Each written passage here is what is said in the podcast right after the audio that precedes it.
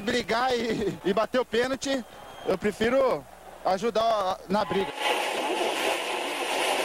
Mas a paixão da minha vida é jogar futebol no São Paulo.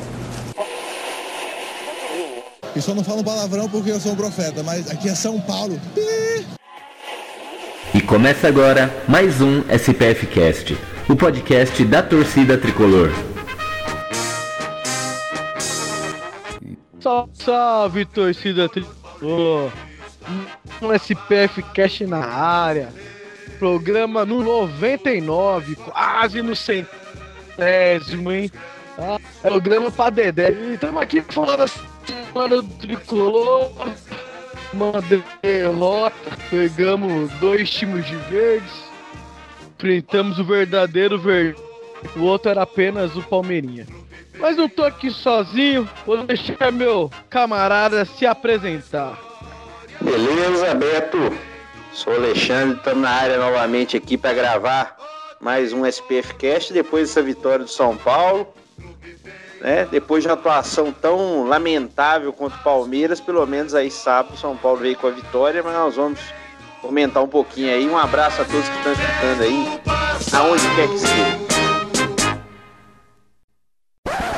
Interrompemos a programação para um comunicado importante.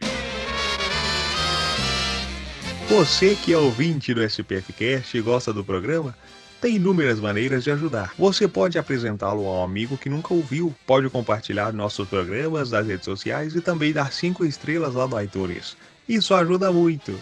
Mas além disso, agora o SPFcast também tem um sistema de financiamento coletivo no Padrim, onde você, ouvinte, pode ajudar o projeto e assim se tornar o padrinho do nosso programa. Funciona da seguinte maneira: quanto mais você contribui, maior participação você terá no projeto e quanto mais o SPFcast acumula, mais conteúdo extra será gerado.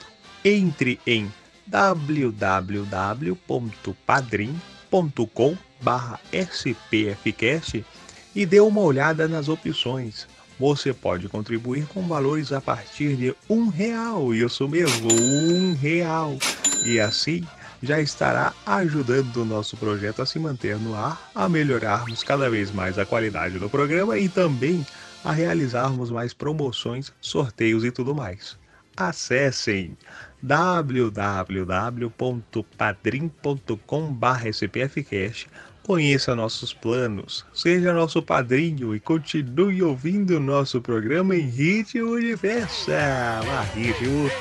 Ai, ritmo de festa.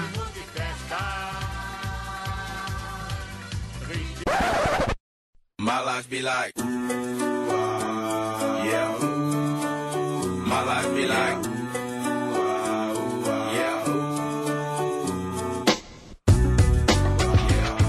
Salve torcida tricolor, você curte vídeos de zoeira, narrações e paródias relacionadas ao São Paulo? Não perca tempo e corra até o nosso canal no YouTube. Acesse youtube.com barra zoeira tricolor SPF6 e se inscreva no canal.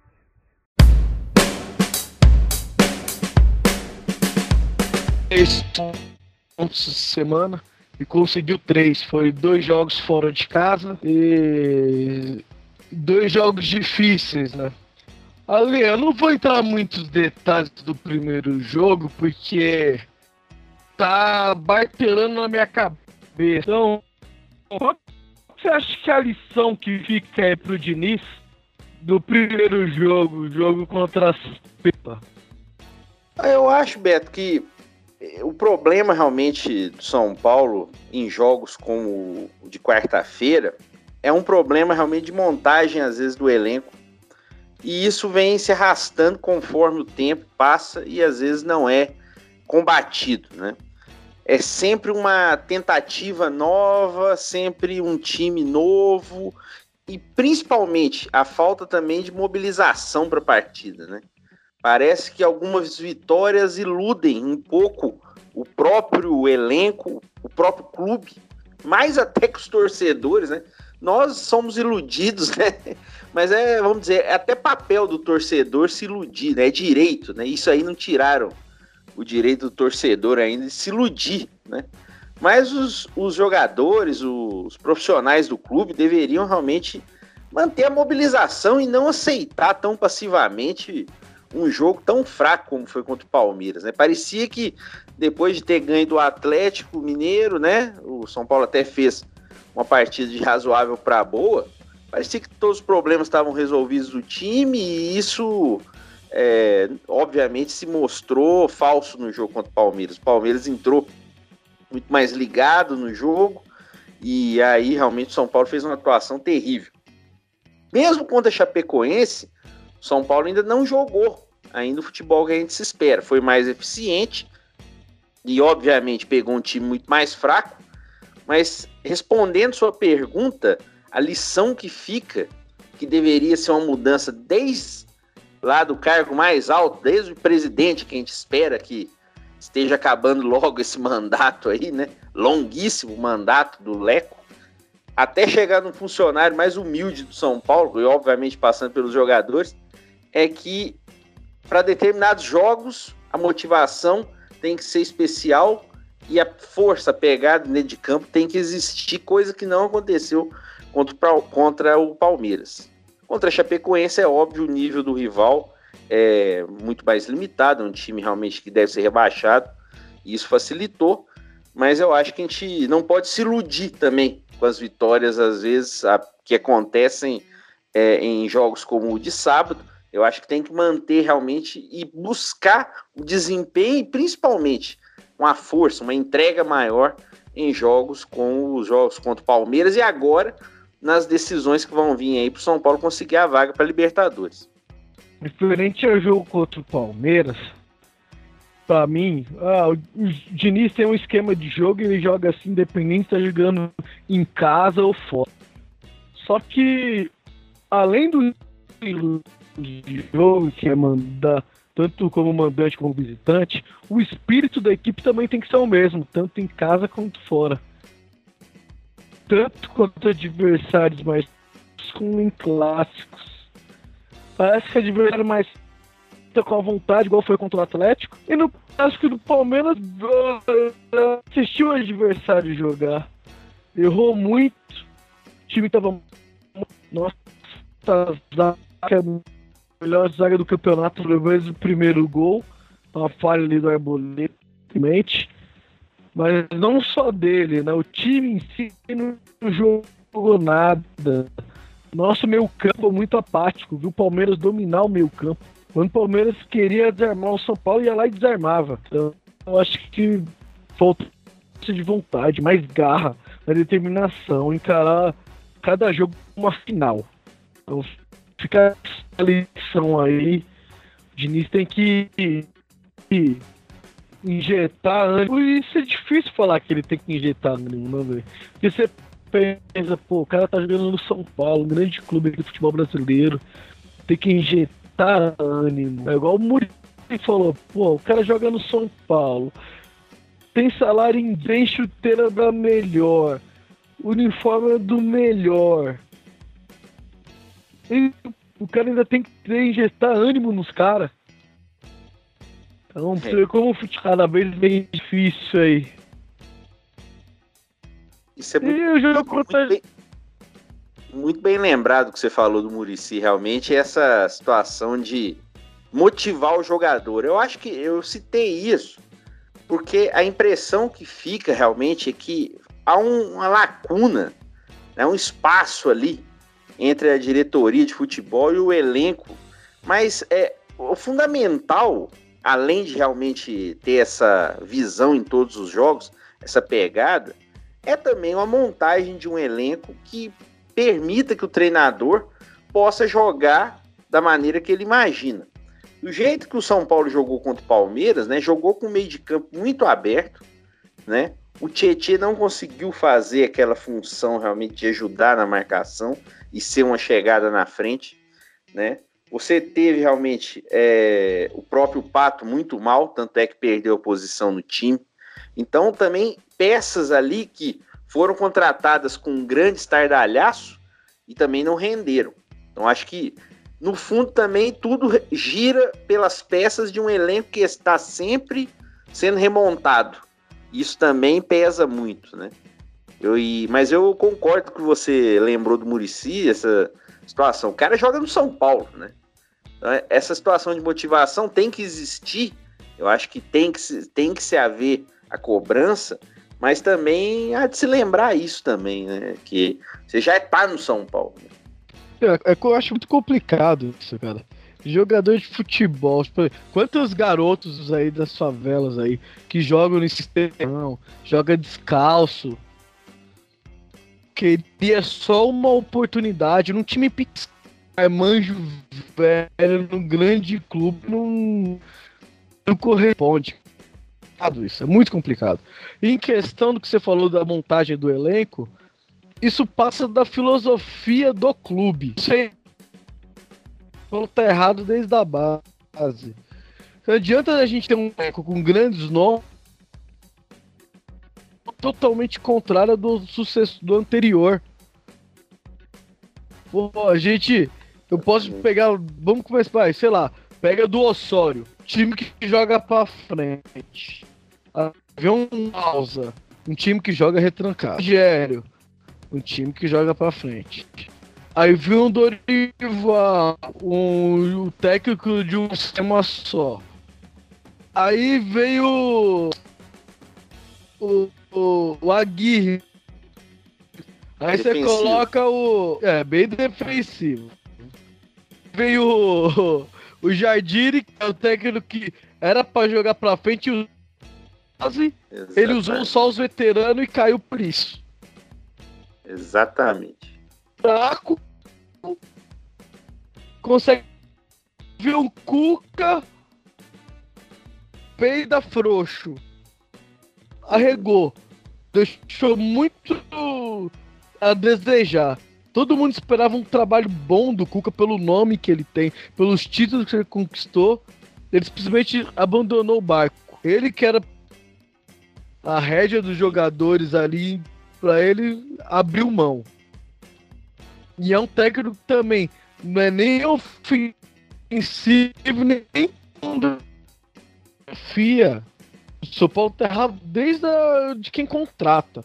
Desde o seu Raí, desde o seu Leco. O São Paulo. O próximo presidente, eu espero muito que o próximo ele entre lá e fale assim. Na minha gestão, meu time vai ser retranquilo. Então vai ser retranquilo. Eu não via. Ou senão, o meu time joga pra frente. Manter essa filosofia para pegar da base a contratações de técnico e jogador. Porque esse elenco, querendo ou não, ele foi montado lá em janeiro. Chegou os grandes nomes, certo? certo. Aí agora chegou um ou outro. Um ou outro que chegou no meio do ano. Mas o elenco tá montado de janeiro pra cá. Quanto que já mudou de filosofia? Isso. Porque ninguém banca, ninguém tem peito para falar assim: ah, na minha gestão o time joga assim, eu vou bancar do começo da minha gestão até o final da minha ninguém tem peito. Um joga a responsabilidade, outro joga o fracasso pro outro. E por isso que o São Paulo não é São Paulo há muitos anos.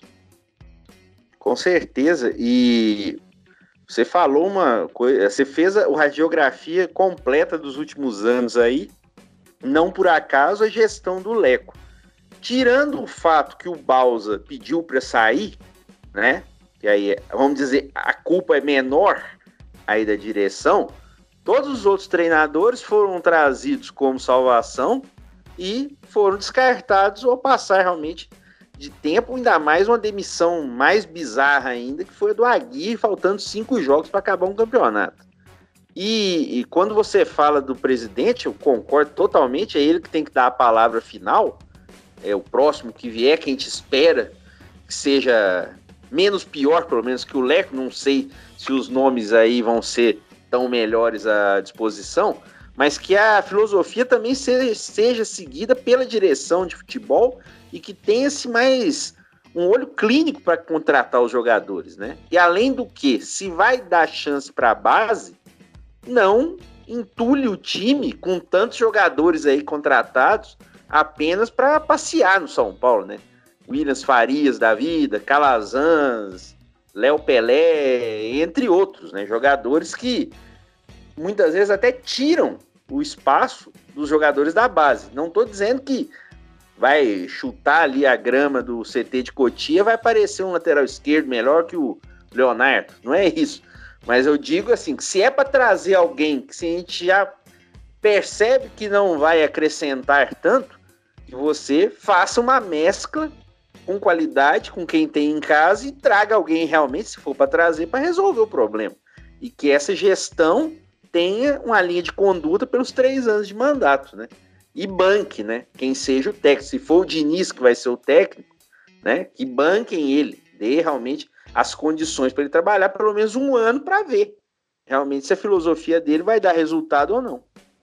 Isso que você falou da base é totalmente correto. Se eu sou um time grande e eu vou no mercado contratar jogador, eu vou contratar jogador, contratar jogador que entre e resolva, que chegue e jogue. Se for pra fazer aposta, pô, não é à toa que a gente tem Cotia. Não é o maior celeiro que tem, não é Cotia? Então, se for para apostar, aposta nos garotos de Cotia. Os garotos estão dando frutos agora. Se não ganhou nada, não ganhou, mas tá dando cara pro time. Se for pra fazer aposta, seja uma aposta de alguém que já mostrou. Por exemplo, o Vitor Bueno, que é o jogador que mostrou muita qualidade no Santos, estava fora, estava embaixo e agora tá voltando bom futebol. Mas ele já mostrou que tem. Não foi só uma aposta de ah, talvez vir. É um jogador que já então, tem que ter esse fim para fazer essas contratações. E tem que ter um padrão. Independente de quem for a presidência, presidência, não sei, não sei se é direita, esquerda, chapa branca, chapa. A gente não quer saber. A gente quer ver o São Paulo virar São Paulo de novo. Então, que o próximo que entrar lá tenha uma conduta digna de São Paulo. Se cara, perde pra cagar e sai. Não Certeza. traga. Se você vê que não tem competência, nem entra. Perdeu por causa disso. Tem muita gente competente lá. Muito conselheiro. São Paulo tem muito conselheiro, mas na hora de votação, essas coisas aparecem meia dúzia. O pessoal só quer saber de usar a parte social, a parte do futebol, o povo não tá nem aí. São Paulo tem quase 300 conselheiros lá, vai fazer uma reunião 30. É inadmissível grande como São Paulo. Passou Eu fico imaginando quantos torcedores. Que é social né? do que é futebol. Isso. Quantos torcedores de verdade do São Paulo não queriam ter a chance de participar né, de situações como essa, de reuniões como essa, né? De poder ter uma abertura, de poder até opinar mais. É claro que também não dá para o seu levar uma reunião um número exagerado de pessoas, que normalmente fica uma coisa muito complicada, qual caminho seguir, mas eu falo essa postura. Alguém que realmente queira ajudar, né? Em situações diretivas, né? E isso falta realmente, né? Além do que, o São Paulo, eu já vejo isso há muito tempo, por mais que a gente critique outros clubes rivais, falta uma pessoa no São Paulo de observação do mercado e que possa realmente contratar jogadores de uma maneira mais cirúrgica. Porque não adianta realmente você ter um treinador, você faz uma comissão técnica, mas não dá a ele condições de trabalho. Você, o treinador perde jogador A, vem a terceira opção. Claro, tem a questão financeira, mas eu acho que você trabalhando em conjunto com o treinador, mas principalmente tendo alguém que saiba avaliar o mercado, é importante para que as contratações sejam cirúrgicas e ano que vem, ao que já foi divulgado aí, elas têm que ser mais ainda. Porque o São Paulo já disse não vai contratar muito.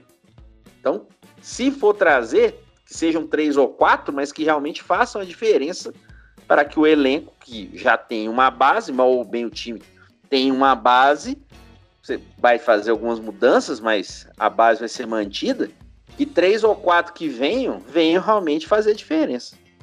Bom, a gente falou do Palmeiras, já demos uma cornetada geral, né? Porque quem assistiu aquele jogo não tem como não cornetar. O cara que é o menos corneteiro vai cornetar e eu que sou o maior corneteiro, corneto mesmo. Então, quando tá o São Paulo acerta, a gente elogia. quando erra, a gente cobra. Claro. Cobra. Vamos falar de coisa boa. Vamos falar do jogo de. São Paulo foi lá na Arena Condá, três pontos, 3 a 0 conseguiu já no começo do jogo abriu, abriu o placar, aí a Chapecoense teve que tentar sair para jogo, não conseguiu aproveitar aí as oportunidades que apareceram. Você tem a dizer desse jogo? Você achou que, que é um jogo assim para ah, o São Paulo arrebentou com o jogo? Ou o São Paulo fez mais do que obrigação, porque pegou um time da zona de rebaixamento, claro, sabendo da dificuldade de jogar fora de casa, mas time que quer ir para Libertadores tem que chegar em jogos assim ganhar. Com certeza, com certeza, Beto. A obrigação foi feita. Eu vou para responder uma da, das alternativas. Eu acho que não fez mais que obrigação, mas é isso. Quer classificar para Libertadores, realmente tem que ganhar jogos fora de casa. Não adianta realmente ter uma campanha ruim. Até a campanha de São Paulo nesses dois últimos campeonatos fora de casa foi até de razoável para boa, mas perdendo alguns jogos-chave, como foi o jogo de quarta-feira. Mas falando agora de sábado, eu acho que foi um primeiro tempo aceitável, até de bom nível de São Paulo, com os jovens ali, o Anthony, o próprio Vitor Bueno, que você citou, que ainda que não tenha feito um, é, até agora uma, um jogos com sempre regularidade, mas, por exemplo, contra o Palmeiras, ele se salvou até, tentou alguma coisa, se movimentou, mostrou velocidade, mostrou um pouquinho mais de ímpeto. E no próprio jogo de sábado também ele fez isso. Acho que no primeiro tempo isso passou bem além, claro, do bom papel da dupla de zaga, né? Principalmente do Bruno Alves. No segundo tempo, eu acho que o São Paulo não fez uma boa atuação. Acho que até fazer o gol, o São Paulo recuou demais, sentiu fisicamente e aí é mais uma vez que se nota a questão física do São Paulo. Não é um time que se impõe no segundo tempo. Realmente, tirando talvez raras exceções, como naquele jogo contra o próprio Atlético Mineiro, São Paulo sofre muitas vezes no segundo tempo. Recuou até também pela saída do Daniel Alves. O Juan Fran tem uma postura mais defensiva, né, da lateral direita. E aí o São Paulo claro, também com a vantagem, ficou mais no aguardo da Chapecoense. Teve muito, muita quebrada de bola naquela tentativa de saída ali do Fernando Diniz, que às vezes é infrutífera, não adianta. Não adianta você querer tentar sair ali com o goleiro sem que tenha uma saída de bola qualificada. Ainda mais você tendo o Jusilei voltando e depois entrando o Luan. Não são jogadores ali de uma saída de bola tão maravilhosa assim, como o Diniz imagina, mas o gol do Anthony pelo menos valeu como uma perspectiva de melhora do futebol dele. O próprio jogo contra o Atlético também ele já tinha ido melhor, né? E a gente espera que ele possa voltar a jogar bem. Acho que o placar ele ficou até um pouco elevado demais, mostrou a, o bom aproveitamento do São Paulo, né? Mas o segundo tempo ficou um pouco a desejar ainda. A gente espera, né, agora nesses dois jogos em casa, que o futebol seja o do primeiro tempo, né? O segundo tempo realmente ficou devendo um pouco. Uh, vamos falar agora de alguns personagens do jogo aí. Vou começar pelo, pelo Vitor Bueno, que é o mais simples pra gente falar aí. Quando ele parou aquela bola, qual foi a sua sensação? Você falou, louco, doente, quer matar nós do coração? Ou você falou assim, puta cara gelado do caramba? Qual foi a sua sensação na hora que ele, em vez de chutar, deu aquele corte do zagueiro e do goleiro? Não, eu, naquele lance ali eu senti confiança nele. Eu senti confiança porque ele tá numa boa fase. E o zagueiro também veio que nem louco, né? Então, eu, eu senti a confiança dele ali. ali nesse, pelo menos nesse momento tava bem tranquilo. Não foi não foi um lance assim que me assustou muito. Talvez até porque tava 1x0 já. Se tivesse 0x0, talvez eu ficasse mais nervoso. Então, o... você falou confiança. É o que falta pro resto do elenco. É o que falta pro Anthony, que é o próximo da lista. O Anthony, ele precisa ter mais confiança do que, de que ele pode fazer a diferença num jogo. Ele não é pra ele ser aquele jogador que recebe a bola lá na ponta e devolve pro Dani Alves e fica lá parado. Pega a bola na ponta, devolve pro Dani Alves e fica lá parado. Ele tem que ir jogar próximo da área. E ele tem que ir pra, pra canhota e ir mesmo, igual o Robin vai. Ah, todo mundo vai, o Robin vai pra canhota. Ele vai mesmo, ele vai e passa. Porque é confiança, é treino. É o quanto ele tem que fazer.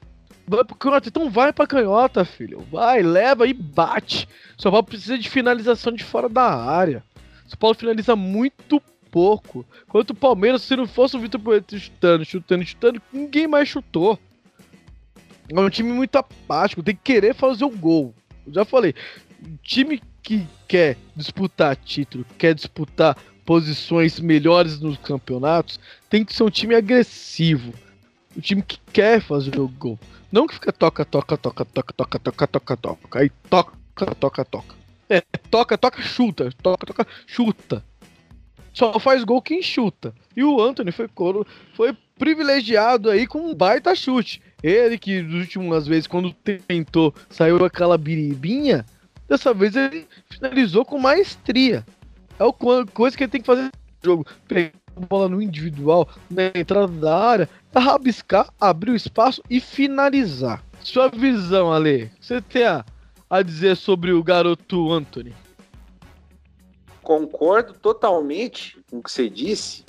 Em relação ao chute, em, rela em relação a todo o elenco do São Paulo, precisa realmente de maior precisão, né? Pra você ver. Contra o Palmeiras, São Paulo deu apenas quatro chutes que foram em direção ao gol. Né? Contra a Chapecoense foram seis. É pouco. Já à vista que a, a Chapecoense chutou nove vezes em direção ao gol do São Paulo, mesmo tomando de 3 a 0 Beleza, São Paulo contra a Chape foi eficiente, mas para quem quer algo mais, realmente falta maior é, efetividade do São Paulo, não só nesse jogo de sábado, mas no restante. Isso passa por um rendimento melhor dos atacantes. E o Anthony, na minha opinião, ele tem que ser atacante. Ele não pode ser realmente esse jogador que tem a posição lá na direita fixa. O Vitor Bueno, no Santos, ele jogou muitas vezes pelo lado direito. Então pode, às vezes, num determinado momento do jogo, os dois trocarem de lado. Pode ter uma, uma infiltração do Anthony, jogar mais perto do centroavante. E sobre a, o lance né, dele de cortar para a perna esquerda, é nem você falou. O Robin fazia isso toda hora e muitas vezes ninguém conseguia pegar. E é isso. É a qualidade dele, né? Na final da Copa São Paulo, né? Ele ainda fez um gol ainda de. Eu, eu acho assim, esse foi muito bonito. Mas aquele da Copa São Paulo foi ainda mais impressionante para mim, no sentido que, como ele cortou para o pé esquerdo e bateu rápido. Né? Isso aí realmente é uma característica que ele não pode perder, tem que até aprimorar, né? E não ser só aquele jogador ciscador, né? E tem que ter acrescentar isso, né, ao repertório dele, de chutar gol, assim como o time todo. Concordo totalmente. Ele tem que ser atacante também, não pode ser só esse complemento ali de lado direito ali que vai, faz uma firulinha e toca pro lado. Tem que realmente ser atacante. E para ele fazer isso, ele tem que estar próximo do gol. Não adianta ele estar lá, para mim, tem que jogar na ponta da grande área. Ali é a posição do Anthony. Que ali ele tem espaço para rabiscar para dentro da área. Ou ele vai conseguir a finalização, ou ele vai conseguir o cruzamento, ou ele vai ser tocado para ser pênalti. Porque ele é habilidoso. Então ele tem que usar isso a seu favor.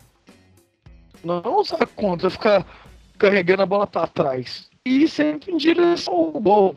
Tem que infernizar a vida dos laterais, dos zagueiros, do volante. Tem que incomodar. O São Paulo precisa incomodar os adversários. O que você falou do, por exemplo, o Vitor Bueno. Meu, eu penso futebol assim. Se a bola, digamos que a bola tá lá na, com o Anthony na ponta direita, o Vitor Bueno, obrigatoriamente, ele tem que estar tá na área no segundo pau fechando o segundo pau. Porque o, Pato, o Raniel, o atacante vai estar ali no primeiro, nem do pênalti, ele tem que fechar no segundo. Mesma coisa se for ao contrário. Vitor Bueno tá com a bola, o Anthony tem que entrar. Ele tem que explorar essa, as costas do segundo zagueiro e do lateral. É nessa bola aí que ele entra sozinho. Enquanto o zagueiro lateral tá olhando a bola, ele tá atacando espaço vazio. Eu não vejo o São Paulo atacando espaço vazio. É o que falta. Olha o gol aí que o Bruno Henrique fez. O segundo gol. Ele atacou espaço vazio. E o Gerson foi, foi inteligente de ver e achar o espaço vazio. Ele foi sozinho. E o São Paulo não ataca o espaço vazio. O São Paulo vem só para receber a bola e tocar de volta. É pouco. Pra um time que quer ficar com a bola no pé, é pouco. Ou seja, vai, só vai ficar com a bola com o pé e não vai conseguir produzir nada. Quem ataca espaço vazio é quem consegue criar as melhores oportunidades. Então, fica a dica. Mais uma coisa para concluir do Antônio ou já posso ir pro próximo, pro próximo não, personagem eu... que a gente vai falar? Eu quero citar isso que você falou do espaço vazio, que claro, vale pro ataque, mas eu acho que é algo assim que até era mais como eu como é que eu posso dizer, era mais cobrado pela torcida do São Paulo uns 3, 4 anos atrás, que é a necessidade de que o São Paulo traga e o São Paulo não tem, né, no elenco volantes que façam isso que o Bruno Henrique fez no jogo de quarta. Volantes que chegam realmente com força física e condição de arremate para gol. O São Paulo trouxe talvez o Tietê pensando em ser isso. Mas já no Palmeiras, o Tietê já era um jogador criticado muitas vezes por ser um jogador meio indolente, eu diria, em alguns momentos. Tietchan é aquele cara que talvez assim, no grupo ele vai ser útil, ele vai jogar talvez ou improvisar de lateral, ou sendo esse outro volante que ajuda ali na marcação, mas ele não é esse volante, não me parece ser esse volante, não, ou pelo menos não tem sido esse volante que faz a diferença e que dá esse motor pro time. Né? Eu acho que o São Paulo, até alguns anos atrás, eu lembro da torcida cobrar muito mais, e eu acho que dos poucos reforços que talvez vão vir ano que vem, um vai ter que ser esse. Um cara de meio de campo. Não é o, o, o camisa 10, como muita gente imagina, né? O, o meia ali, armador. Tal. Até porque isso agora não é que não exista mais, mas tem que ter, trazer um cara com mais dinamismo. Né? Talvez um jogador nessa função que realmente dá uma força maior, essa ocupação de espaço, como você falou, maior ao, ao time né? É essa é o que o Gerson, né? Um exemplo mais claro e recente tem feito no Flamengo. Ele não é um volante, não é um meia, ele, ele é tudo, né? Ele é o cara que chega, ajuda a marcação, mas também chega na área. Ele não faz tanto gol, mas a como ele impulsiona o time do Flamengo, é isso que talvez também falte no time do São Paulo. E no, em relação aos atacantes, tem se fala, né? Acho que tem que ter essa movimentação, como você falou, essa movimentação contrária aí para dar opção, né? Aí, é, é, não só o Gerson, se a gente for pegar aí os últimos elencos de São Paulo, São Paulo teve esse volante que, que preenchia o meio campo tanto para marcar quanto para chegar. A gente tinha o Souza que trouxe do Grêmio, fazia bem isso no São Paulo. Tinha o Thiago Mendes que fazia isso bem. E o Tietchan era para ser esse cara, o cara que fechando espaço o Titi sabe fazer isso bem. Não fez direito quando jogou com o Palmeiras, mas ali o time inteiro tava mal. Mas o Titi sabe ocupar esse espaço de marcação no meio campo. Eu acredito que se aparecer mais, e quando ele aparecer, ele tem que tomar a decisão correta. Que às vezes a gente já viu ele, bola que é para cruzar, ele chuta, e bola que é para chutar, ele cruza. Falta esse time para ele. É um bom jogador. Não é um mau jogador. Ele só precisa de tomada de decisão e também ter a confiança. Ele chegou, se for pegar os primeiros jogos do Tite com a camisa do São Paulo, o Tite pisava muito na área, dava trabalho, finalizava toda hora. E, pô, parou, você não vê mais nenhuma finalização do Tietchan no jogo. Pega os três, quatro primeiros jogos do Tietchan no São Paulo, quanto ele apareceu da área como uma surpresa. Mas eu tô achando que tá faltando confiança. Ainda mais que a torcida agora tá pegando no pé. Por exemplo, eu, assim, que vira mexe nas críticas. Mas ele, tem que ter essa confiança. Ele sabe jogar. A gente pega no pé, a gente é torcedor, a gente é coração. E a gente vai cobrar mesmo. Ele tá um time grande, vai ter cobrança. Se, se todo jogador que for ter cobrança for baixar a cabeça, então não existe craque no futebol. A maioria dele já foi cobrado. Até os mais experientes ou os melhores já foram cobrados. Eu, eu só assim, é, em pro- relação dos pro volantes, você- só pra, só para fazer um adendo, Não. você falou do, dos volantes aí. É, dos volantes que você falou, é, eu concordo realmente que é, nós tivemos esse tipo de jogador, mas é, faltou talvez neles a, a chegada mais na área, né? Fazerem mais gols, estarem mais presentes, e mas principalmente, né? A sequência deles no São Paulo, né?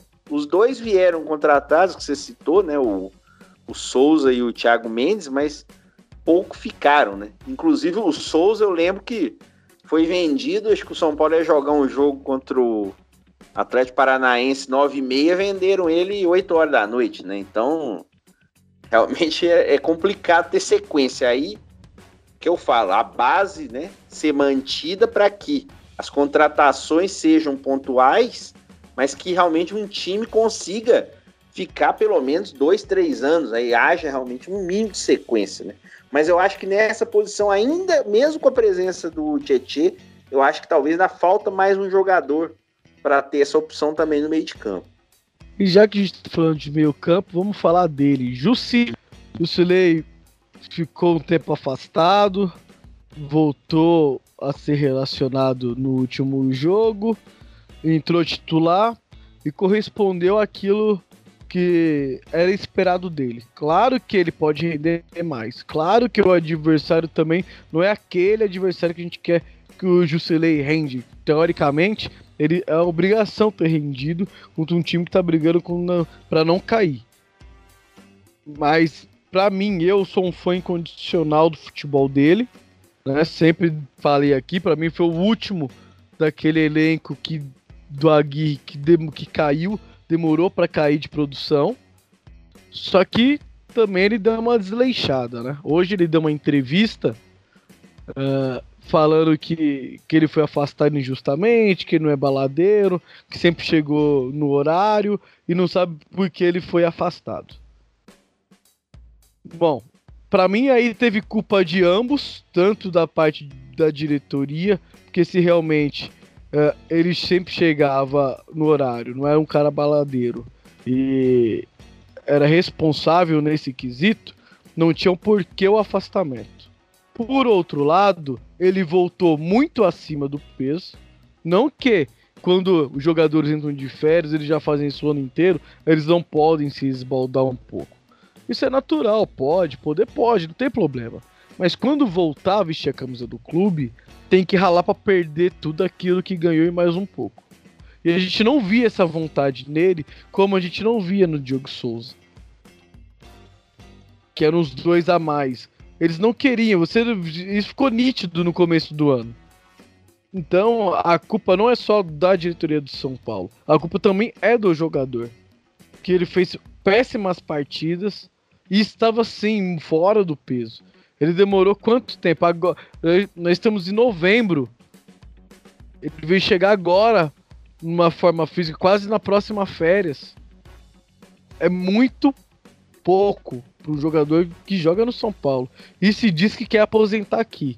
Se quer se aposentar aqui, ele tem que fazer por onde também. O que, que você tem a dizer sobre a participação dele no jogo e depois sobre a, essa entrevista que ele deu hoje à tarde? Eu concordo totalmente com você disse e essa lembrança do começo do ano é muito importante, né? Porque é, an- anteriormente, quando o Jusilei chegou da China, a gente vai falar, ah, não, ele tá na China, o método de treinamento é diferente, não sei o que e tal. Cara já estava no Brasil, né? Em 2018, claro, teve aquele, aquela queda de rendimento do time no segundo turno ano passado. E aí você vai para uma outra temporada, numa Libertadores, o cara sendo uma das lideranças, né? E ele chega realmente com essa forma física lamentável, como você disse. Claro que tem a culpa do clube, mas também o jogador, eu acho que é, também não demonstrou um futebol para que ele não fosse, é, no mínimo, deixado no banco de reservas.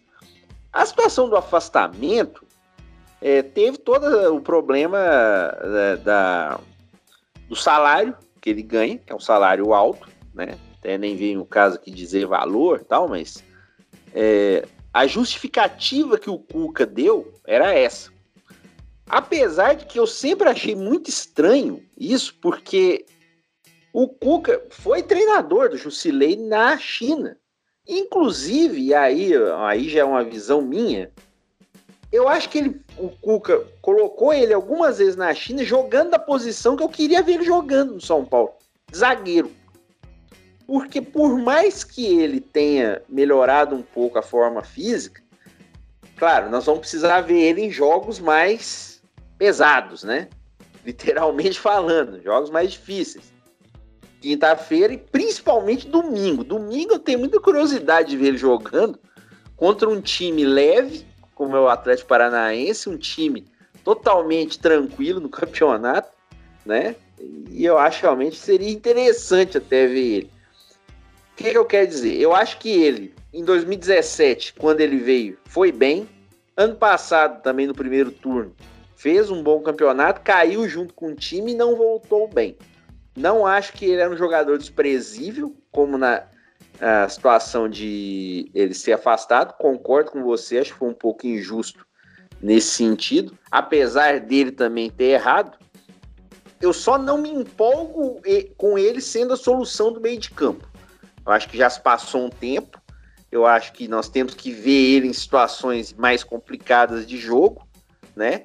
No próprio sábado ele saiu até normal, porque, né? Muito tempo sem jogar, tal, falta de ritmo, tal.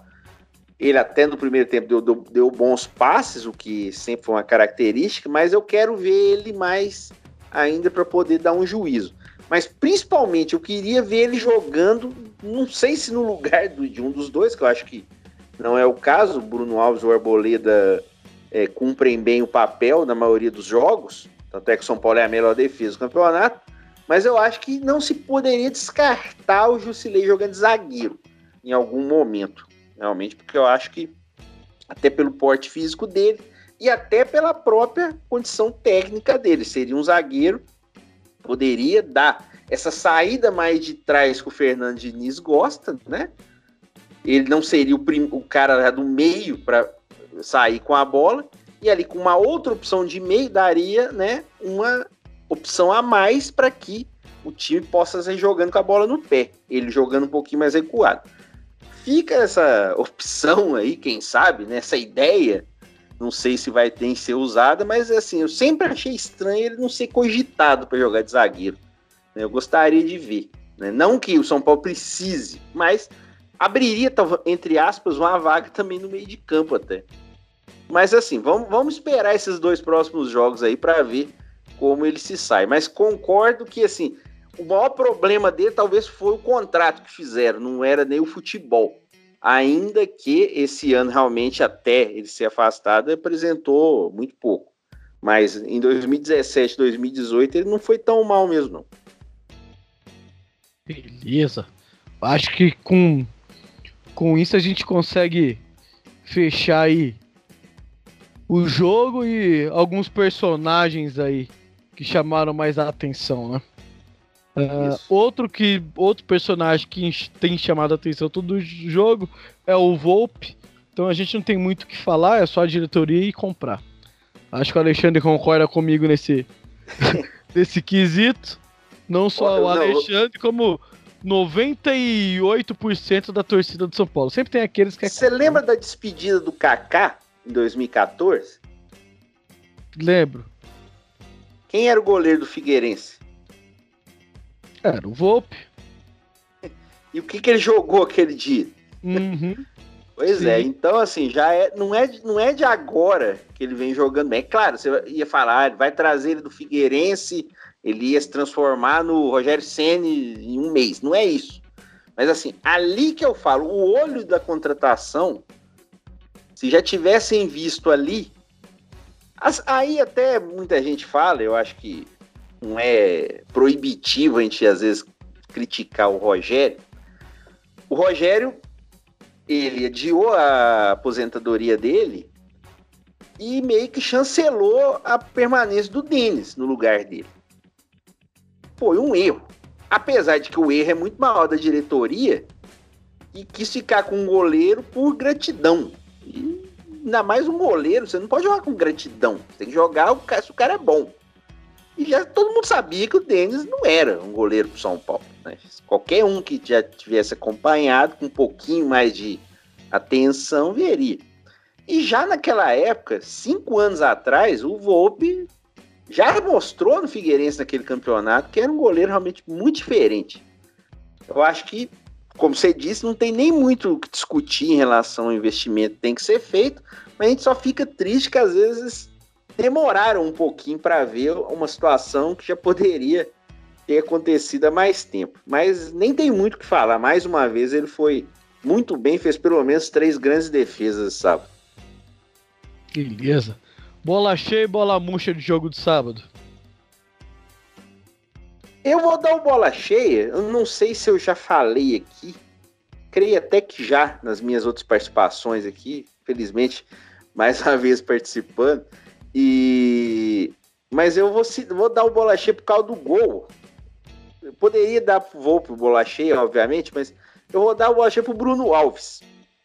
Porque o Bruno Alves, quando ele veio, e aí às vezes, claro, fatores alheios a, ao que a gente espera também acontece, acertos às vezes acontecem de forma inesperada.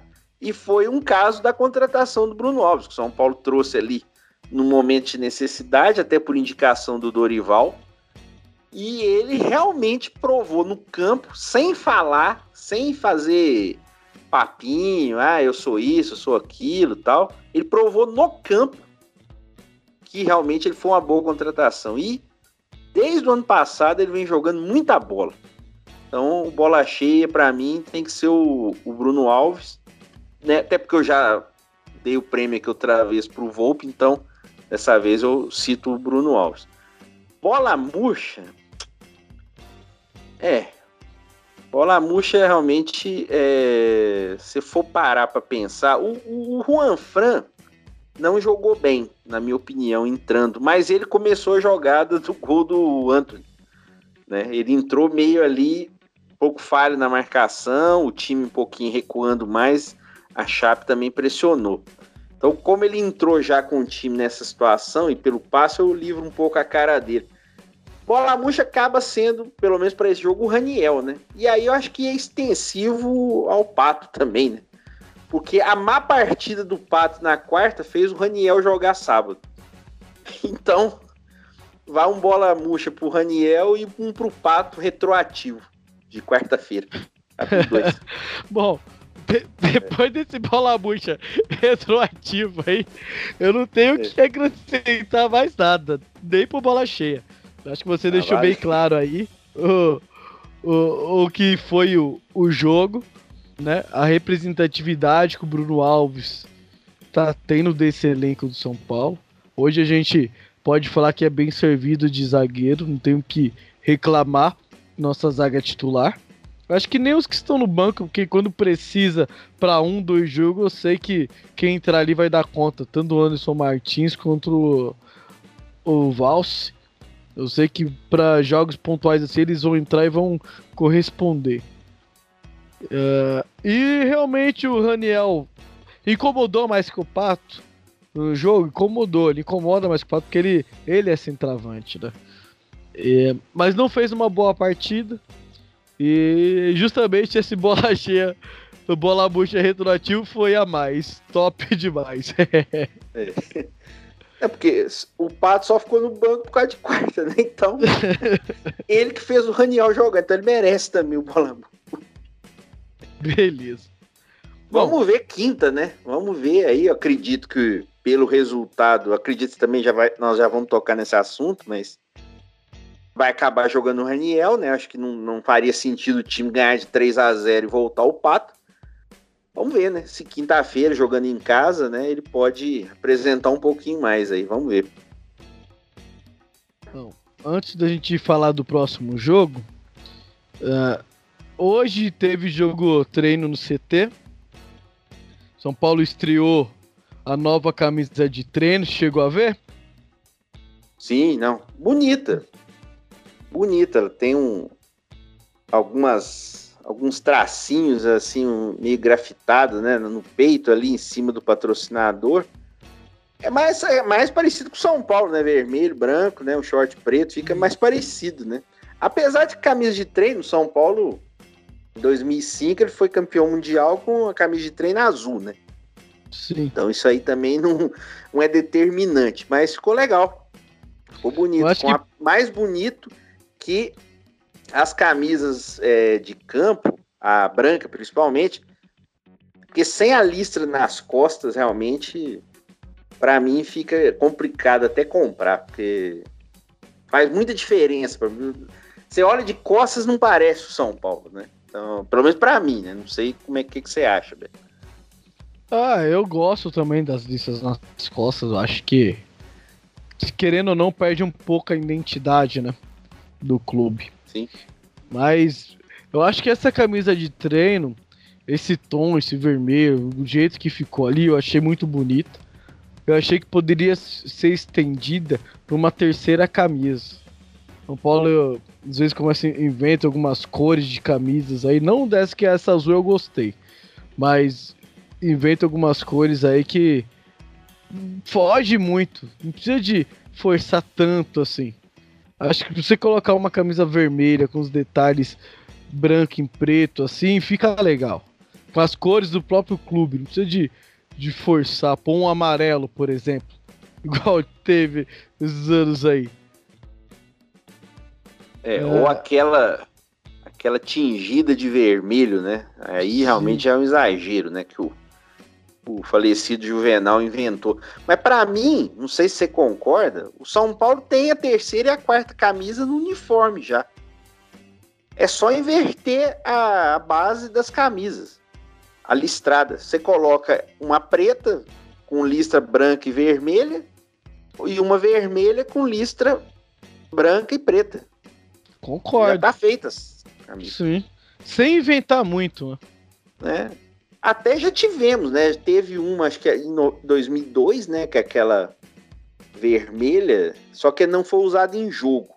E a que o Rogério usou muito tempo, né? Aquela preta lindíssima, né? Usou pelo Sim. menos dois anos.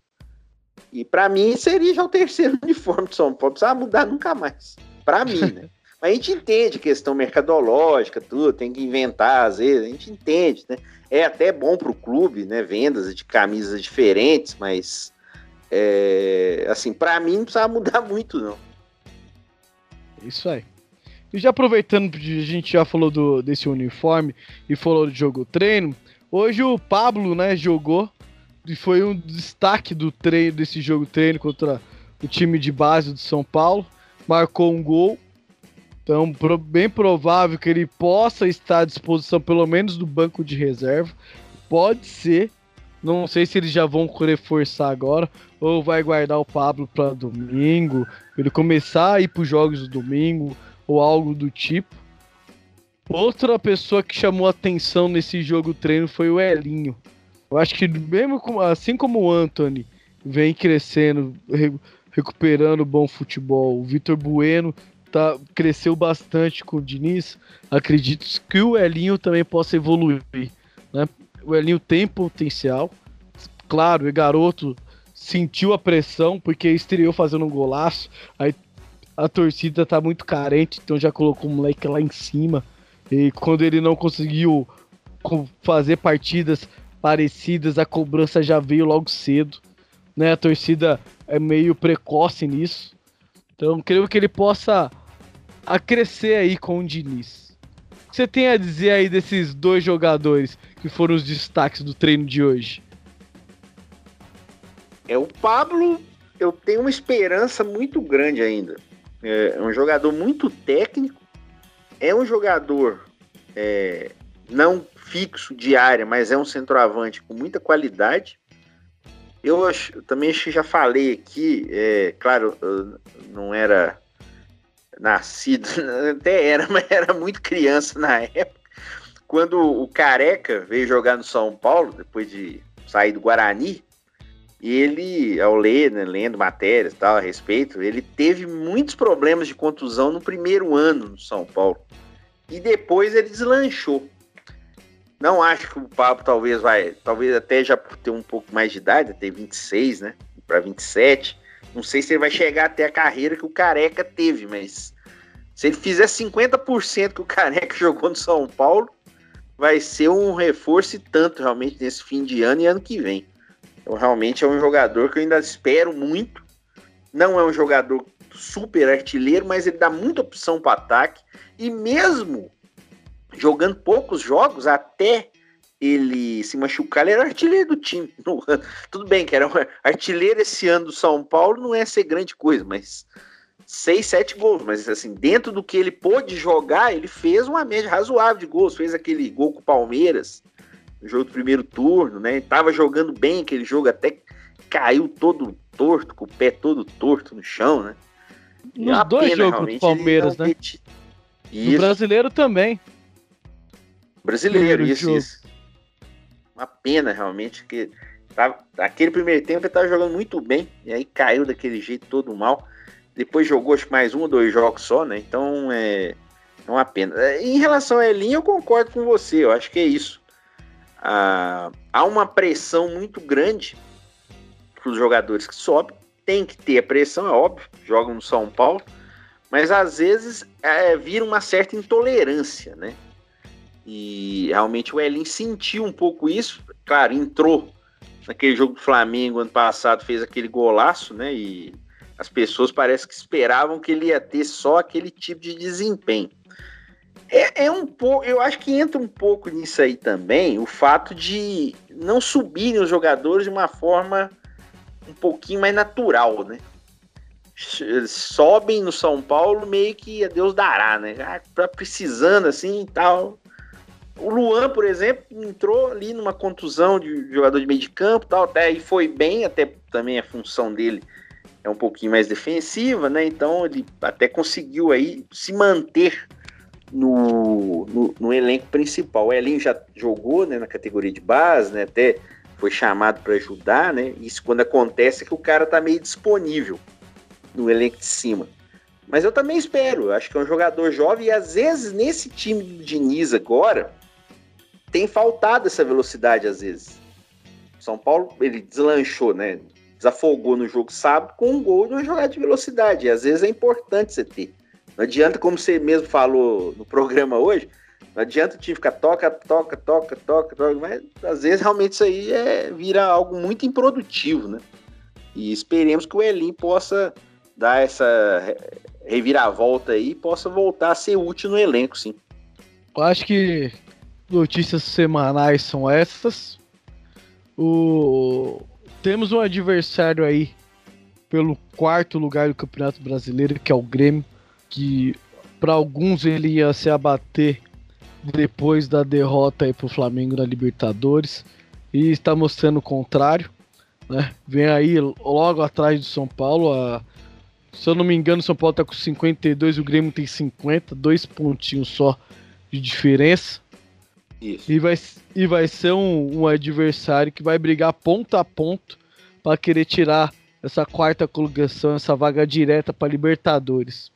Como que você projeta daqui pro, pro fim do campeonato, sabendo que temos um jogo contra o Grêmio lá na Arena do Grêmio, pro São Paulo ficar e abraçar essa quarta colocação e não perder pro Grêmio, que é, nós sabemos que tem um baita time que joga um dos melhores futebol, futebols do Brasil, mesmo depois de ter perdido a Libertadores.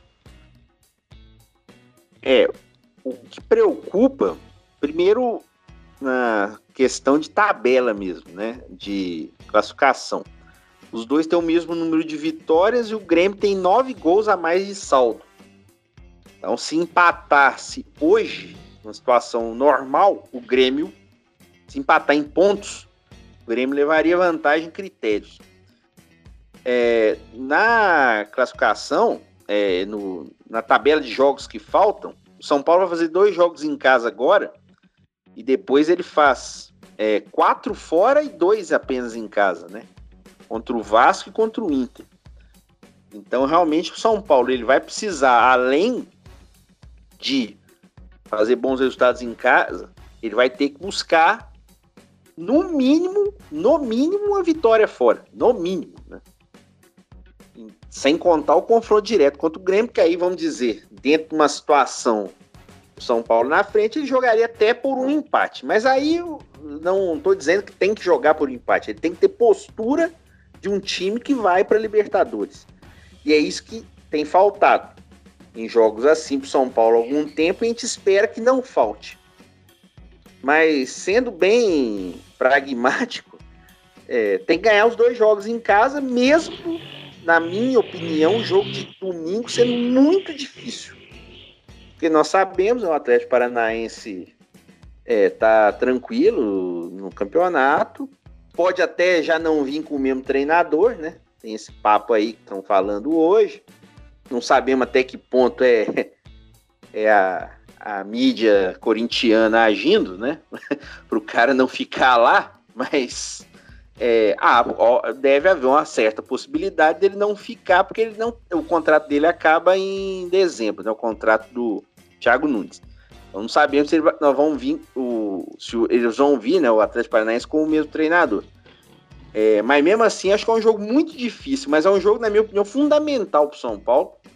Dá essa tranquilidade de ganhar os dois jogos em casa para depois ter uma semana para preparar para jogar contra o Santos fora. E aí também eu acho que é um jogo que o São Paulo pode, além de bem depois jogar contra o Ceará fora, mas contra o Santos, é um jogo que o São Paulo pode mirar aproximar do Santos até para ter essa distância do Grêmio. Então, realmente são três jogos aí em sequência é, fundamentais, sem dúvida nenhuma. Apesar de que eu repito, esse jogo de domingo eu acho muito difícil. Contra o Fluminense, eu acho que o São Paulo é um time hoje muito mais organizado. O Fluminense é um time muito nervoso, fez um jogo contra o Vasco, até pressionou mais, o Vasco ficou mais é, na espera, mas é um time limitado. É um time que tem pouca também efetividade na frente. Então acho que o São Paulo é bem favorito para ganhar a quinta. Mas sem, tem que mostrar. Sem contar que o Diniz conhece os caminhos, né? Conhece os defeitos dos jogadores.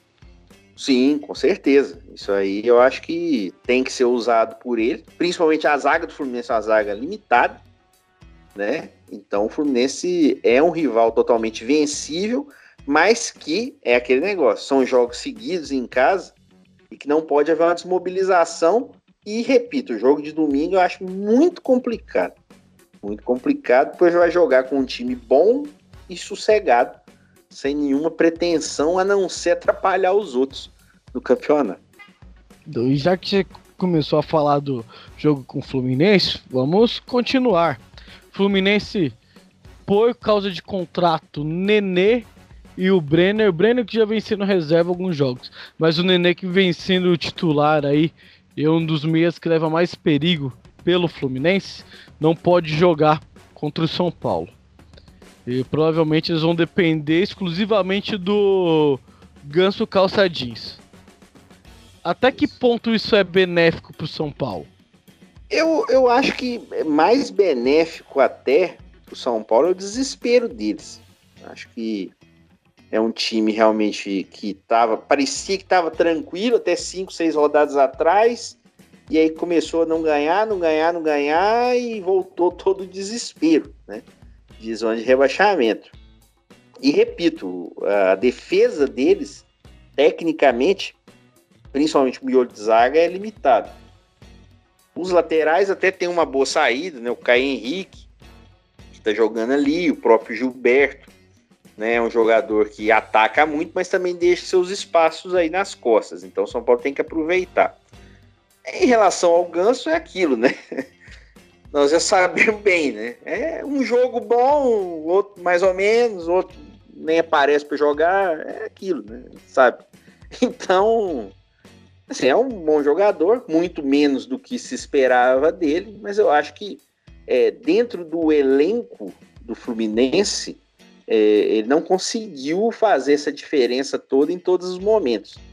Então, assim, eu, eu me preocupo mais com o Fluminense estar tá numa jornada inspirada do que propriamente ele. Né? E, mas principalmente quem tem que estar tá é o São Paulo. O São Paulo tem que impor né, o ritmo de jogo, né? Não pode deixar o Fluminense é, gostar muito da partida e ser agressivo. Isso até o time, talvez até pela própria formação do Diniz, né, ter passado por lá, é um time que agride o adversário.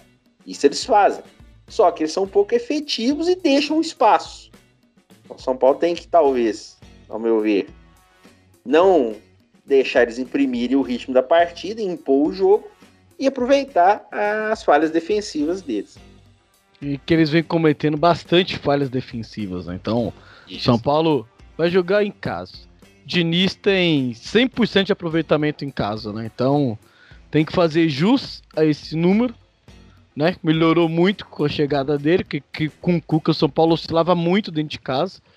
Ou empatava ou perdia. Infelizmente o Murumbi esse ano não foi algo a mais, pelo menos até agora, né? Tá começando a ser. E pelo menos essa reviravolta está sendo agora na reta final do campeonato. Então acho que isso é importante. E o São Paulo não tem que dar espaço. Não tem que deixar o Fluminense respirar. Não tem que deixar o Fluminense querer gostar do jogo. Tem que mostrar desde o começo que o São Paulo é favorito, pela posição na tabela e pelos jogadores que tem. Então tem que se impor e não tem que dar espaço para o adversário. Ale, bolão. São Paulo e Fluminense, quinta-feira, às 19h30 no Murumbi. Qual o placar do jogo? 3x1 São Paulo. Bom, eu não fiquei muito empolgado com os Paulo fez no último jogo, né? Então eu vou de goleada hoje. 1 a 0 pro São Paulo. Ah, ótimo. Gol vai ser do do Hernanes, que vai entrar no segundo tempo e vai chutar uma bola de fora da área que já faz alguns anos que a gente não vê ele chutando uma bola de fora da área. É, o Hernanes participou do jogo treino também, né? Sim. Até E ele vai ser titular, também... né? Ele é titular porque o Igor tomou o terceiro amarelo. Provavelmente ele vai ser titular. É. Há Ou uma ele, possibilidade. Porque o Dani Alves não treinou hoje, né? É, mas você não acha que o Diniz pode preferir colocar o Igor Vinícius de lateral ou o Juan Fran e pôr o Daniel no meio? Então, como o Daniel não treinou e saiu na metade no primeiro no primeiro tempo do, do jogo contra a Chapecó, eu acho que ele deve ter sentido um, um desconforto. Então, como já tá em cima, eu acredito que ele não vai para jogo. Sim. Como o São Paulo tá tendo acho muitos que... problemas com o departamento físico, acho que ele não vai arriscar. Acho que como Pode ele tem o Hernandes no banco, acho que ele não vai arriscar. E outro, ele tem o o Gabriel Sara também, né? Que ele pode utilizar ali é um bom jogador, né? Na base, realmente, ele já entrou em um outro jogo do brasileiro, né? Até mostrou um bom passe, boa qualidade, realmente, mas ainda mostrou pouco tempo, né? Vamos ver aí, realmente. Mas eu, eu é, claro, recorda a situação do Daniel, mas eu até não, não pensei do jeito que você pensou, realmente, dele ser talvez poupado para domingo. Pode até ser, realmente, porque um jogo quinta, outro domingo, né? Às vezes dá uma segurada nele na quinta e coloca domingo. Concordo. Mas pode ser aí, eu acho. Mas aí eu acho que se isso acontecendo, confirmando mesmo, acho que aí vai o Hernandes. Aí vai o Hernandes no meio mesmo e talvez o Igor na lateral, né? E o Juan Fran talvez dê uma segurada, que é um jogo que São Paulo tem que tentar ser mais ofensivo, né? Ou se ele se ele quiser realmente ser ofensivo, ele pode colocar tanto ou o Anthony ou o Vitor Bueno pelo meio e abrir um atacante de lado. Por exemplo, o Elinho. Ou pode colocar o Toró, que já veio. Se eu não me engano, ele foi relacionado pro banco. Ele estava no banco no jogo de Chapecó. Sim. Então o Toró pode, pode voltar ao time aí e um desses fazer esse meio-campo. Para continuar com um time leve e ter um, um velocista no time. Sim. Acho que é uma opção a se pensar nesses dois jogos, inclusive, né?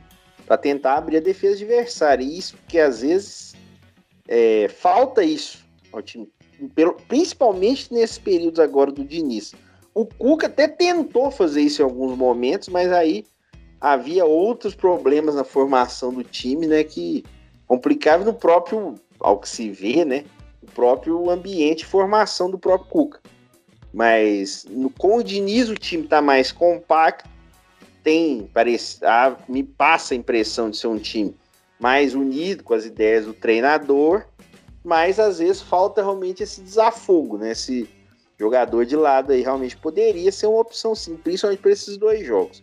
Lembrando só, Beto, que o Grêmio nesses dois jogos, né, que é o, o principal rival de pontuação agora, ele vai jogar com o CSA em casa na quinta e com a Chapecoense fora domingo. Quer dizer, a tabela tá boa pro Grêmio. Sim, tá boa pro Grêmio. Mas o Grêmio, quando pega times assim, tá igual o São Paulo, né? Pelo menos nesse brasileiro. Tem perdido pontos para esses times. Então isso pode ser um agravante para eles. Esperemos que seja. Esperemos que seja, mas que principalmente o São Paulo faça parte dele, né? Porque também não adianta nada o Grêmio tropeçar se o São Paulo também tropeçar. Com certeza. O São Paulo tem que entrar focado, que o São Paulo só depende dele. Então, os jogadores, como o técnico, não tem que se preocupar com o Grêmio, tem que se preocupar com o São Paulo. Deixa o Grêmio para nós torcedores se preocupar. Bom, já batemos aqui uma, uma hora de programa. É normalmente que a gente faz. Ale, considerações finais. Ô Beto, primeiro de tudo, agradecer mais uma vez o convite, estar tá participando do SPF Cast. Agradecer você, ao Gil, a toda, Gil, a toda a galera, realmente, pelo apoio aí, pelo convite mais uma vez. Sempre um prazer participar. E que realmente eh, nós, como torcedor, acho que essa primeira parte que nós fizemos, falando da postura e das mudanças do clube, é, são, muito import é, são coisas muito importantes que têm que ser pensadas por quem tem o poder no São Paulo. Né? Que por mais que o São Paulo é, tenha problemas, tenha equívocos, você vê mais um ano aí o São Paulo indo para uma Libertadores, né? tudo indicando para isso. O que mostra a grandeza do clube, mesmo sendo muito mal administrado no futebol nesses últimos tempos. O São Paulo continua aí, forte, forte, disputando realmente classificações, não títulos na frequência que nós gostaríamos, mas o time está sempre ali. Então você vê que não falta tanto para se chegar a uma organização e a um ponto que volte o São Paulo a estar tá brigando nos títulos realmente que a gente espera. Então que as pessoas realmente que cuidem, que cuidam, melhor dizendo, do São Paulo, cuidem melhor Ultimamente isso não tem sido feito. E que os jogadores, não que joguem por amor só, porque eu acho que isso é, é muito relativo. Nós sabemos que cada um tem sua origem. Os jogadores, claro, nem todos vão ficar aqui tanto tempo, mas que realmente respeitem e tenham essa postura. Não por necessidade de imposição, de cobrança, mas como o Murici falou, por saberem onde eles estão. E eles sabendo onde eles estão, realmente que eles mostrem realmente a grandeza desse clube, a grandeza realmente de suas atitudes e que o time realmente possa ter uma postura menos triste que nós vimos na quarta-feira passada. E de sábado para frente seja uma evolução constante até o final do campeonato e ano que vem também. Valeu, Beto. Muito obrigado pelo convite. Precisando é só chamar. Um abraço a todos aí. Valeu, boas palavras. Eu que agradeço aí, sempre que você participa, agrega muito, muitas ideias, muitos comentários bem produtivos. Né? E essa questão que a gente conseguiu chegar no começo do programa, igual você ressaltou aqui, é muito importante. É porque nós queremos o São Paulo de volta, né? Independente de quem esteja no comando. Que quem esteja no comando haja não por política, mas por amor ao clube. Porque independente do, da política de quem estiver no comando, o clube é maior que todos vocês. Então, queremos a nossa instituição de volta ao seu devido lugar. Eu fico por aqui. Agradeço aí a todos que estão nos ouvindo. Qualquer comentário, crítica, esse Beto só fala besteira. O Ale tem vários comentários legais, show de bola. Chama ele para participar de novo. Bom, só mandar lá no contato arroba spfcash.com ponto, é ponto com só. Ou mandar um e-mailzinho pra gente. Ou nas nossas redes sociais, Instagram, Facebook, Twitter, todos arroba spfcast. Segue nós e tamo junto. Até o próximo. Próxima semana, tomara aí que estejamos comemorando duas boas atuações aí do tricolor. Valeu e até a próxima. Fui!